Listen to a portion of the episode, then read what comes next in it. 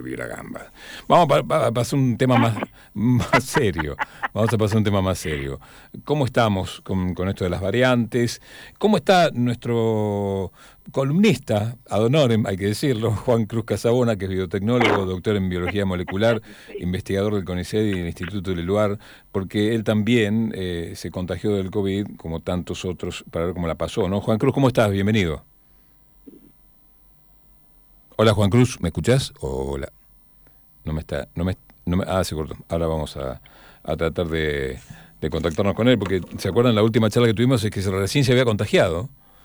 Eh, claro. Y, que mm, gracias a su, a, su eh, apego a, las, em, a, las medidas de seguridad no contagió a otra gente, ¿no? Eh, y eso es, lo subrayamos en su momento. Juan Cruz, ¿cómo te va? Bienvenido a Radio Nacional Neuquén. Marcelo Pascucio te habla. ¿Cómo andás, Marcelo? Buen día. ¿Cómo, cómo, pasaste el, el, COVID?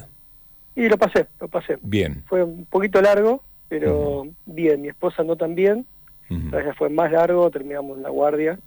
Sí, lo que tienes enfermedad es que te, dura bastante tiempo y después cuando se te va no se te va del todo, te, queda un tiempo ahí, dando vueltas. Te deja, te deja algunos asuntos pendientes.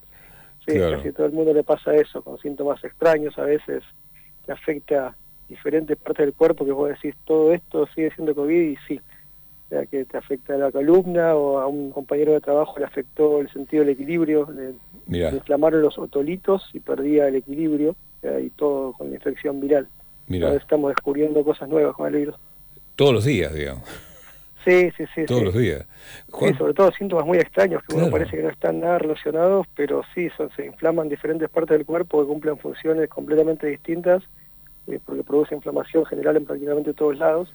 La, inflamación es una característica eh, eh, muy importante, ¿no? Constitutiva de este virus, pareciera. Y sí, cualquier patógeno que entra a nuestro cuerpo, lo primero que tenemos es una línea de defensa de inflamación, fiebre, reclutamiento de diferentes moléculas que actúan para llamar a otras células para combatir lo que está viniendo. Y en este virus, bueno, mm. pasa por todos lados. A veces se focaliza mucho en lo que es pulmón, pero también vimos que está en vasos, que es una enfermedad que tiene que afecta un montón de cosas, que afecta a los vasos del corazón, produce inflamación de, las membranas del corazón, produce prácticamente un montón de síntomas. Y sí, aparte como estamos muy encima viendo absolutamente todo lo que pasa con esta enfermedad, probablemente haya pasado con otras, pero no le teníamos tanto el ojo puesto. Claro, no teníamos tanto detalle, digamos, claro. Y ya estamos tomando casos, digamos, de uno en un millón o uno en cien mil como cosas que pasan cuando son cosas realmente anecdóticas, pero preocupan porque aparecen en la tele y están por todos lados. Claro. son cosas que tienen una frecuencia ínfima, no es normal. Claro. Eh, Juan Cruz, eh, ¿qué estás viendo respecto eh, porque parece que nos corre, nos corre el arco todo el tiempo este virus, ¿no? Primero dijimos, bueno, vacunemos a los más grandes, ya está, después lo de edad media, ahora se habla de la necesidad de los más chicos y además de, tener el, esquema completo por la, nueva variante. Eh, ¿Cómo estás viendo? ¿Qué, novedades has visto respecto a las nuevas variantes? Lo que decís vos es tal cual, o sea, parece que nos corrió el arco, pero eso es porque también la información la tenemos a cuenta gotas, digamos, la información oficial, lo que vemos en en los medios masivos es como que parece que siempre hay una zanahoria a la que hay que llegar, porque en realidad eh, para, los que estamos del lado de, que podemos más o menos pensar qué es lo que puede llegar a pasar con más información, eh, estaba bastante claro el panorama desde el principio, que si realmente era tan difícil el virus como se había dicho desde el principio, las consecuencias iban a ser muy graves a muy largo plazo, o sea, no, se nos iba a pasar ni, ni con un encierro de 15 días, ni de 3 meses, ni de un año. Eh, entonces, a mí no, no, realmente no me sorprende mucho, o sea, me hubiera sorprendido lo contrario, hubiera sido lo contrario, porque el virus no era tan complicado, pero si realmente era complicado como se decía y parecía, estamos hablando de un camino que va a ser 3, 4, 5 años quizás. Entonces es lógico que, ante, lo que está pasando es, lo, es lo, que, uno esperaba, digamos, desde, el conocimiento de que este virus cambia muy rápido y al tener una parte de la población vacunada y otra no, el virus tiene la posibilidad de mutar y generar variantes que van a taparse de todos los sistemas que uno les ponga enfrente. Eh, eso, es, eso es lo malo, pero lo bueno es que las vacunas, si bien no son, digamos, espectaculares en, su protección, todas previenen los casos graves, prácticamente todas. Eh, pero el problema es que hasta que uno tenga todo el mundo vacunado a la vez, siempre va a existir esto de las variantes y los, nuevos grupos que se están contagiando y hasta que no tengas a todos vacunados, algunos se van a vacunar. Ya se está viendo en Inglaterra que está como un paso adelante y es como el diario del lunes, que a pesar de estar gran parte de la población vacunada, eh, bueno, tenés parte que no, los chicos, por ejemplo, y lo que está viendo Inglaterra es que si no las vacunas se van a infectar todos, porque las variantes que surgen no son, por algo surgen, o sea, surgen porque se replican más rápido y porque uno las ve justamente por eso. que obviamente que surgen a la vez todas las variantes que también eh, no progresan, o sea, la evolución es así, pasa absolutamente todo al azar y lo que vemos es lo que tiene una ventaja adaptativa. Lo que tiene una ventaja adaptativa en el caso del virus es un virus que se replica más rápido, que puede llegar o no a tener una infección, es una enfermedad más grave de curso, puede o no, eso no, tendría por qué ser así en todos los casos, eh, pero en este virus lo que estamos viendo es que sí, que que infecta más, más, gente mucho más rápido y, aparte puede llegar a tener una enfermedad más severa. Pero con la vacuna todo eso eh, no, aparece. O sea, si bien la gente se infecta, no se muere. Claro. Es importante realmente que no se muere, que no se interna, digamos. Claro, claro, Una vez que se interna, por lo que vimos, las chances son de que la mitad de los que terminan la terapia intensiva mueran, más o menos. Claro, claro. Y también plantea un tema de que en realidad las terapias intensivas son importantes, pero si la mitad de la gente que llega se muere, eh, es mucho más importante empezar de antes la protección y poner cuanto más posible. Porque una vez que llegaste ahí, por más que tengas un montón de terapias, la mitad se muere igual. Eh, como vos dijiste recién que no te sorprende que surjan nuevas variantes porque es lo que tenía que suceder, es lógico que suceda, tampoco debe sorprendernos que en algún momento tengamos que reforzarnos con otras vacunas o, o con la misma... Eh, eh, anualmente o, cada seis meses, ¿no? Tal cual, esto es un camino, digamos, tenés el, el sprint de los 100 metros que hicimos al principio para guardarnos todos, después tenés la, carrera de 10 kilómetros, la maratón que estamos corriendo ahora y después la ultramaratón, que es lo que va a pasar acá 2, 3, 4, 5 años. Yo calculo que no va a durar más que eso, pero es un cálculo completamente, digamos, no basado en datos, una percepción. Sí, sí, sí, sí. Eh, o sea, lo que vamos a ver es esquemas de vacunación largos, o sea, ya hay países que están evaluando la tercera dosis, sin ninguna duda van a dar la tercera dosis, que será a partir de los estudios que haya, viendo cuánto dura la inmunidad y cómo se va desarrollando la enfermedad en otros países, a medida que se vaya infectando gente o muriendo gente que tiene las dos dosis, es lo normal que va a pasar, porque a medida que uno vacuna más gente, digamos, más gente va a morir vacunada. Si vos vacunas a toda la población, el 100% de los que se mueran van a estar vacunados ese número de, se, digamos, se, muere gente vacunada, bueno, es lógico cuando vos vacunás a muchos. O sea, lo que pasa es que se muere mucha gente en total. Eso es lo que claro, hay Claro, claro, Por ejemplo, aparece en las noticias de Inglaterra, bueno, 43% de los que, murieron tenían vacuna, y, sí, porque hay muchos vacunados. Claro. Eh, parece una noticia antivacuna, pero es una noticia mal interpretada, digamos.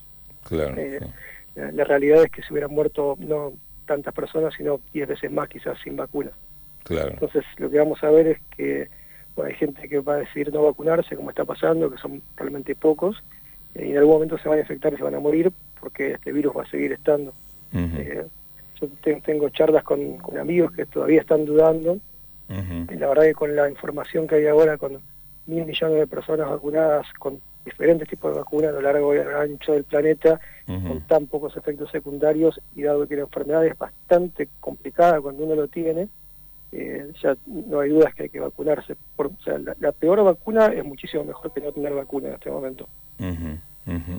Em, eh, de, de, que los chinos habían creado el virus en un laboratorio para diseminarlo por una decisión militar, a que se escapó del laboratorio por un problema de seguridad, a que en realidad surgió de una fuente natural. De todo esto, ¿qué, qué decís vos? Yo creo que es, va, a ser, muy difícil determinarlo cualquier cosa de ese estilo, es más especulación que otra cosa. Mm. O sea, se puede estudiar, se puede trabajar, la realidad es que para un, digamos, un laboratorio muy avanzado de virología, eh, si uno lo quisiera hacer, es posible. El tema es que si uno lo quiere hacer y es posible, va a ser tan parecido a algo que salió realmente de un bicho que va a ser imposible determinar claro. qué, qué, lo está, o sea, teniendo el virus, digamos, en la mesa y examinándolo todo lo que uno pueda.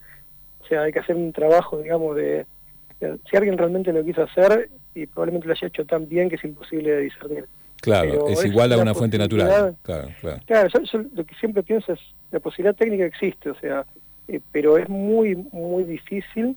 Eh, primero que el objetivo también es, no está claro cómo, para qué, para qué le puede servir a alguien, porque en realidad, o sea, es imposible predecir hasta que no lo sacás al campo el virus qué es lo que va a hacer, por más que vos lo, hagas. Eh, mm. ¿cómo, ¿Cómo sabés qué es lo que pasa después? Si no sabemos qué es lo que pasa ahora, estamos todos viendo qué es lo que hace el virus y no podemos predecir qué es lo que va a pasar, mucho menos lo puede hacer alguien en un laboratorio o un grupo de gente muy reducido. Sí, claro.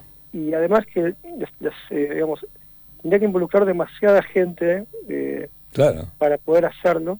Digamos, tiene que involucrar no solamente el laboratorio, sino la empresa para que lo produzca en cantidad, hay que diseminarlo, hay que tirarlo a los cuatro vientos. En general, las teorías conspirativas, lo que suele pasar, las conspiraciones reales, lo que suele pasar es que alguien en algún momento, eh, digamos, abre la lata y dice todo. Claro. No, se puede convencer a tanta gente durante tanto tiempo de para, hacer, para hacer semejante cosa, claro, tenés razón. Claro, es muy difícil, eso es lo que ha pasado, digamos, históricamente. Cuanto más grande sea la conspiración, más, difícil. más chances hay de que salga a la luz porque involucra a demasiada gente.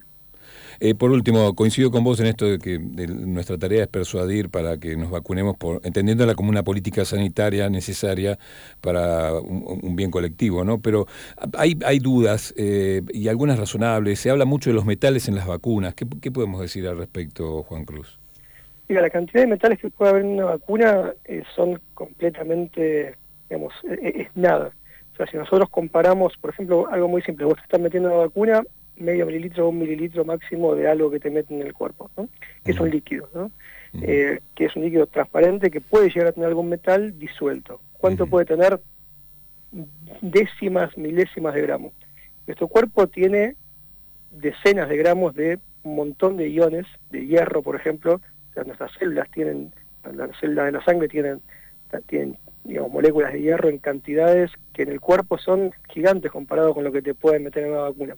O sea que ya por más que tenga algo de metal, lo que tenemos en el cuerpo es miles de veces más, no, se puede comparar. Eh, y tampoco lo tiene, o sea, tienen las vacunas en sí, el, virus obviamente no, tiene partes que tengan metales no, y, los excipientes, digamos, lo que le agrega a la vacuna eh, en, la, en, la, inyección, digamos, por ejemplo, para antioxidantes o cosas para preservar, son realmente el orden de los, de los miligramos, o sea, milésimas de gramo no, suman ni restan para ningún lado. Así que no, hay forma, o sea, por una cuestión cuantitativa, no, no tiene sentido ni pensarlo. Es muchísimo más lo que podemos llegar a tener en el cuerpo, no, hay, relación. Y, como siempre decís, más allá de los efectos adversos, es preferible el riesgo de un efecto adverso que el riesgo de enfermar gravemente o morir. Sí, tal cual. O sea, una cuenta muy rápida te lleva a que tener el virus puede llegar a ser eh, cientos de miles de veces más peligroso que tener la vacuna. Los efectos adversos son realmente muy, muy pocos en esta vacuna. Eh, hasta los efectos adversos que vemos, digamos, es, mucho más fácil ganarse el kini que que te pase algo con la vacuna, realmente. Eh, y, el virus es, es complicado, o sea, yo que lo viví en primera persona y que lo pasé más o menos leve, igual eh, tiene un factor psicológico, digamos, importante el tema de controlar el virus. El tema de no saber si infectaste a tu familia. Claro, claro. O, digamos, te, queda, digamos, una carga bastante importante cuando tenés que... Yo tuve que llevar a mi esposa a la guardia del hospital. Imagínate, claro. Tenía problemas para respirar. Sí. Y algo completamente normal que le pasa a prácticamente todo el mundo. Ella es, una atleta, o sea, es, una, es entrenadora que no tiene ningún problema, ninguna comorbilidad, sí, sí, una persona completamente sana y más sana que cualquiera. Y así todo le pegó. Y cuando la llevas, cuando llevas a una persona con COVID a la guardia, obviamente no te dejan entrar entre esa persona sola, ¿no? Eh, y vos te quedás afuera, esperándola, claro. Y en, en ese momento que vos dejás a, esa persona en la guardia, no sabes si la volvés a ver. Sí, es tremendo, es tremendo, sí, sí. Con la vacuna no te pasa eso. Claro, evitas ni más ni menos que eso. Claro, pero aparte nadie piensa que con la vacuna, bueno, llevo a mi viejo a darse la vacuna, sí. lo que pensás es que en 10 minutos lo ves porque en 10 minutos lo vas a ver. Sí, claro. Pero si yo lo llevo a mi viejo a la guardia de un hospital porque lo tienen que internar, eh, tengo que tirar la moneda a ver si vuelve o no. Es muy claro, Juan Cruz. Gracias, como siempre, por tu buena predisposición con nosotros, Juan. Un abrazo, Marcelo. Un abrazo. Juan Cruz Casabona, biotecnólogo, doctor en biología molecular, investigador del CONICET, también del Instituto del Eluar.